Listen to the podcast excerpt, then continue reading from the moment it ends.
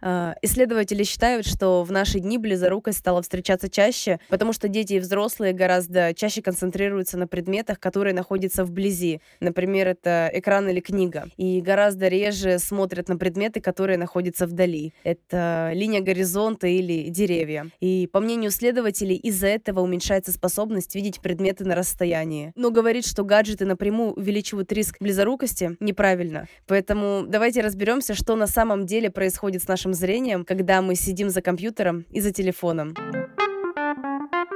Сегодня у нас в гостях Дарья Денисова, директор научной коммуникации Центра ИТМО. Привет, Даша. А, Лиза, привет. Мы сегодня собрались с тобой снова разбирать научные мифы, делиться какими-то стереотипами, с которыми мы сталкивались в нашей жизни. Поэтому сегодня у нас зрение, экраны и то самое напоминание от мамы, что долго сидеть за компьютером вредно, потому что испортишь глаза. У тебя такое было? Тебе такое говорили? Конечно, но я еще из того поколения, когда меня предупреждали про книгу, что если ночью читать в плохом освещении или читать под одеялом, это испортит э, мне зрение. А, ну так то есть э, дело это может даже не только в экранах. Именно. В методичном наблюдании какого-то предмета перед собой, очень близко. Ну ладно, давай разберемся. Чем отличается сосредоточенная работа за компьютером от работы, не знаю, там, за книгой, за каким-то другим статичным предметом? Вот ты, например, картину рисуешь долго, всматриваешься. Есть какая-то разница между этим? А, слушай, с точки зрения процесса, а, исследователи говорят о том, что разницы нету. И проблема не в гаджетах и не в мониторах, а Ага. а проблема в том, что мы проводим много времени в статичном положении, и исследователи говорят о том, что время, проведенное за гаджетами, в частности за экраном а, мониторов, не влияет на развитие у нас близорукости. Ну, то есть можно скрюченными сидеть вообще за любым предметом, и это будет так же вредно, как если там э, играть в телефоне в той же позе, судя по всему. Да, именно так. Но здесь, а, знаешь, скрюченность, она сразу какую-то такую Ну отрицательную, да, дает Ну эмоцию. да, да. Даже если мы сидим с идеально ровной осанкой, например, мы водитель-дальнобойщик, и едем и смотрим, смотрим на дорогу, у нас нет выхода, мы все равно обязаны это делать, это все равно может спровоцировать эффекты, которые будут э, негативно влиять на наше зрение. Ага. Тут нет экрана, тут есть условно дорога, живой пейзаж, но история как раз в нагрузке, которая у нас есть, когда мы не движемся и не смотрим на естественный свет. То есть э, ты хочешь сказать, что если, например, мы долго наблюдаем что-то очень близко или что-то очень далеко, это одинаково тяжело для наших глаз? А, кажется, исследователи говорят о том, что однообразная, долгая работа, Ага. а, связанная с тем, что мы фокусируемся в одну точку, вот это негативное последствие. Смотрим ли мы на картину, ты привела пример с живописью, или Да-да-да. смотрим мы на экран монитора, или смотрим ли мы на экран а, компьютера карманного, да, или нашего смартфона, кажется, что разницы нету. Верится в это? Ну, вообще, я верю на самом деле, потому что мне бы хотелось верить, что, например, для школьника урок информатики и урок математики, они несут какую-то, ну, одинаковую нагрузку на здоровье. Потому что в какой-то момент в моей жизни я столкнулась со стереотипом, что вот в школе появились компьютеры, все, сейчас дети испортят себе зрение. Ты абсолютно права, когда дело касается зрения, наверное, мифы наиболее активно формируются в школе, когда как раз у нас растущий организм и строение глаза претерпевает изменения. И как раз если посмотреть на разные факторы, которые исследователи связывают с возникновением миопии, это то, что мы обычно называем близорукостью, да, это такое более умное название. Это как раз действительно то, что происходит в школе, но происходит потому, что структура глаза самого меняется. Большую роль играет наследственность. Но наши привычки, конечно, тоже влияют, но они влияют на другое. Ну вот давай я спрошу тебя, ты сидишь долго за экраном, а, неважно, за, за компьютером или за телефоном. А, допустим, тебе нужно подготовить срочно какой-то репортаж, и ты 6 часов сидишь и работаешь. Что ты будешь а, вот на уровне глаз ощущать спустя 6 часов? Ну, я даже как бы предполагать не нужно. У меня происходят такие ситуации, к сожалению, не сильно редко. У меня точно будут красные глаза, они будут сухие. Как не синдром сухого глаза, но в общем, да. Да-да, синдром су- сухого глаза ты правильно подметила. У тебя могут быть красные глаза, они могут, наоборот, начать слезиться. Наверное, компенсаторно, да, если глаз высох. Но, скорее всего, у тебя будет просто Мгм. усталость и, возможно, даже головная боль от перенапряжения, просто потому что ты 6 часов сидела, не двигалась, концентрировалась на какой-то сложной задаче, не отдыхала. А еще я предположу, что, возможно, ты это делала, например, не днем, а вечером или поздно вечером, и здесь у тебя еще сбиваются циркадные ритмы, и это Тут я еще, и мелатонин у меня не да, вырабатывается. и этот, это и такой комплекс Поесть я решила, и кофе выпить. Кошмар. Да, и это все в комплексе влияет. Будет ли развиваться у тебя близорукость от такого рода нагрузки? Ну вот еще раз, интуитивно кажется, что все, что связано с нагрузкой на глаза, приводит э, к развитию заболевания. Но, однако же, исследователи говорят о том, что близорукость и другие проблемы с глазами возникают не из-за этого. Но ты верно подметил, сухой глаз. Когда мы сидим за монитором, и даже если это очень крутые мониторы нового поколения с высокой частотой обновления экрана, это означает, что наш глаз, как оптическая система, не будет замечать смены картинки. Не знаю, помнишь ли ты, но, может быть, кто-то из наших слушателей помнит компьютеры, в которых частота изменения экрана была очень небольшая, и ты уставал даже не, недолго работая за компьютером. Сейчас уже таких приборов практически нету. Экраны настолько продвинули, что здесь уже идет такая рекламная гонка за то, а, как получить яркую, четкую картинку, которая бы не бликовала, а, пиксели сочные, их э, различные способы воспроизводства, по сути, мы уже настолько продвинули, что экраны э, довольно качественные.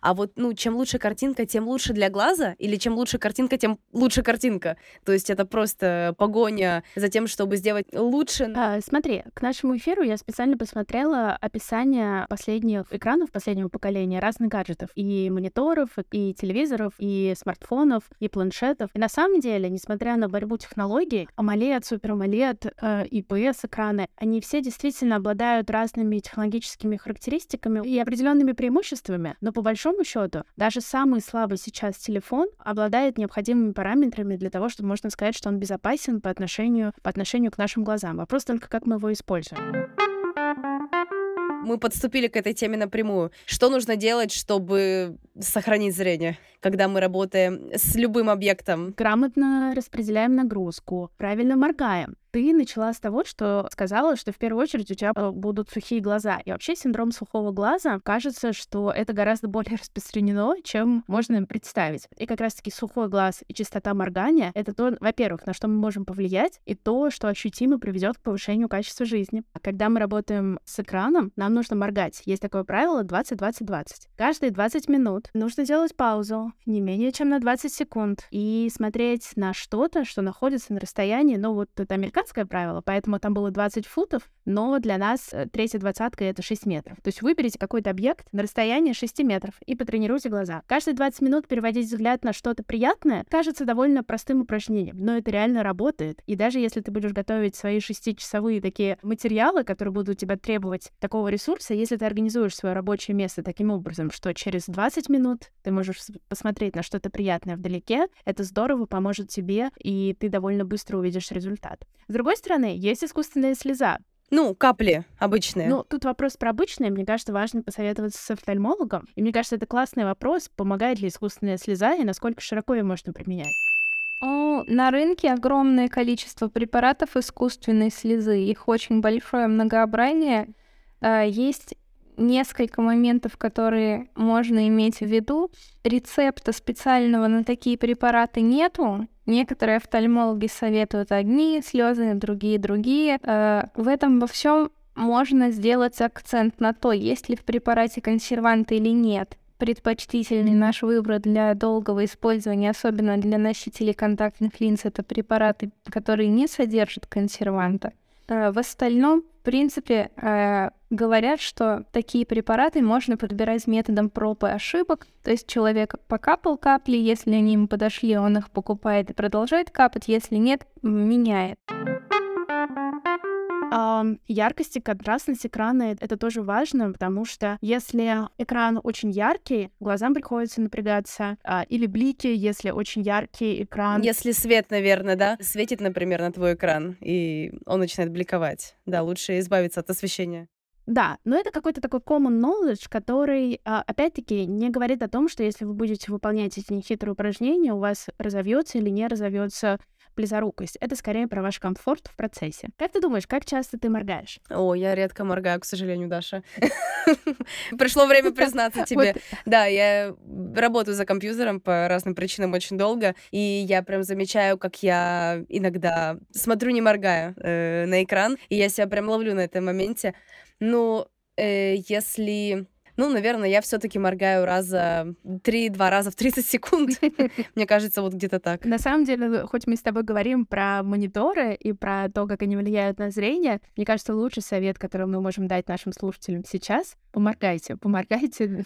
Поморгайте, слушая нас. Поморгайте, да, со вкусом от души. А, почему? Дело в том, что есть определенная норма, там, от 12 до 16 раз человек в среднем моргает в минуту. Понятно, что есть много разных факторов, но когда мы работаем за компьютером, тот самый сухой глаз возникает в том числе из-за того, что мы а, гораздо реже моргаем, и моргаем не там 15 раз в минуту, а 5. И такое осознанное моргание может быть очень и очень полезно. А в одном научно-популярном издании я прочитала такой совет, просто повесьте стикер с надписью «Моргай».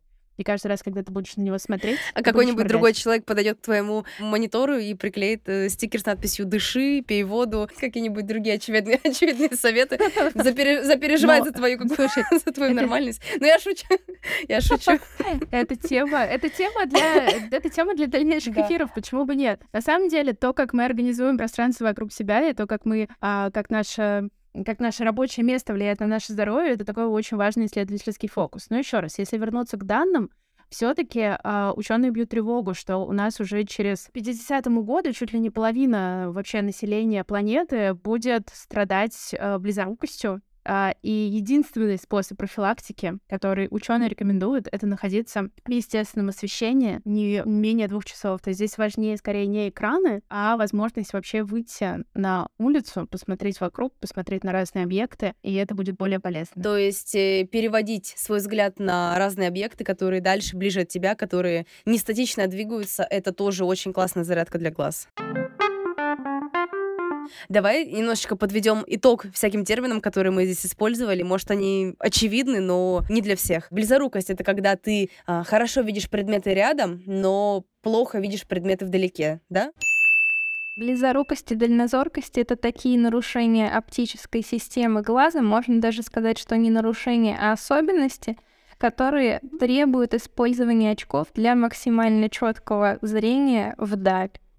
При близорукости мы используем минусовые очки с минусовыми диоптриями. При дальнозоркости мы используем плюсовые очки. При этом в молодости и дальнозоркие э, близорукие люди вблизи видят относительно неплохо. Комплекс симптомов, который вызывается тем, что на поверхности глаза разрушается слезная пленка. И это вызывает определенный дискомфорт у людей. Люди могут замечать ощущение песка в глазу, тяжести век, что им сложно моргать, или наоборот, что постоянно течет слеза, например, при выходе на улицу. Это все единые компоненты большого симптома комплекса синдрома сухого глаза.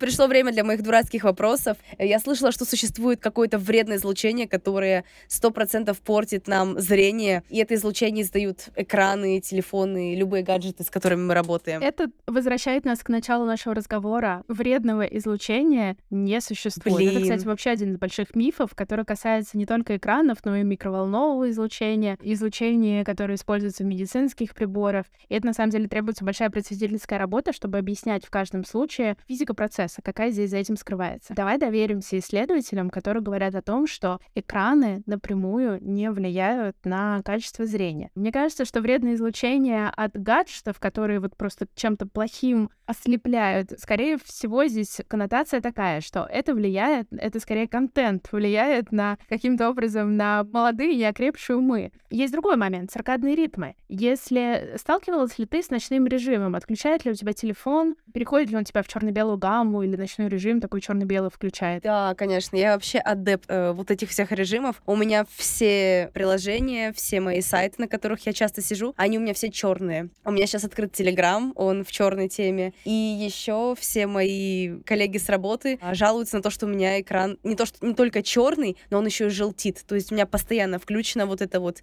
а, э, тема, как это, ночной свет он называется у меня на, на ноутбуке. То есть у меня экран как бы не голубой, он желтый. И я уже привыкла к этому, мне это, мне это нравится. И если ты мне сейчас скажешь, что это не работает... Смотри, Это работает с точки зрения... Есть исследования, которые показывают, что между искусственным освещением и нарушением выработки мелатонина есть некоторая связь. А даже... Э, почему мне... Почему вообще классически, если вы почитаете лекцию, и сейчас мы перейдем от всей области, связанной с офтальмологией, с оптикой, с физикой, давай окунемся в область сомнологии. Вот если почитать любого сомнолога... Исследование сна. Исследование сна. Там довольно широко пропагандируется для профилактики здорового сна отключать экраны, потому что э, самые даже одиночные импульсы э, света могут нарушить э, циркадный, э, циркадный цикл. Э, и в этом смысле, конечно, ночные, ночная работа, яркий свет перед сном может повлиять на, наш, на нашу выработку мелатонина. И мне кажется, это гораздо важнее, чем фильтры различные. Кстати, нету исследований, которые бы показывали, что темная тема более полезна для зрения, чем светлая. Да ладно. Все айтишники сидят, и вон какие здоровые.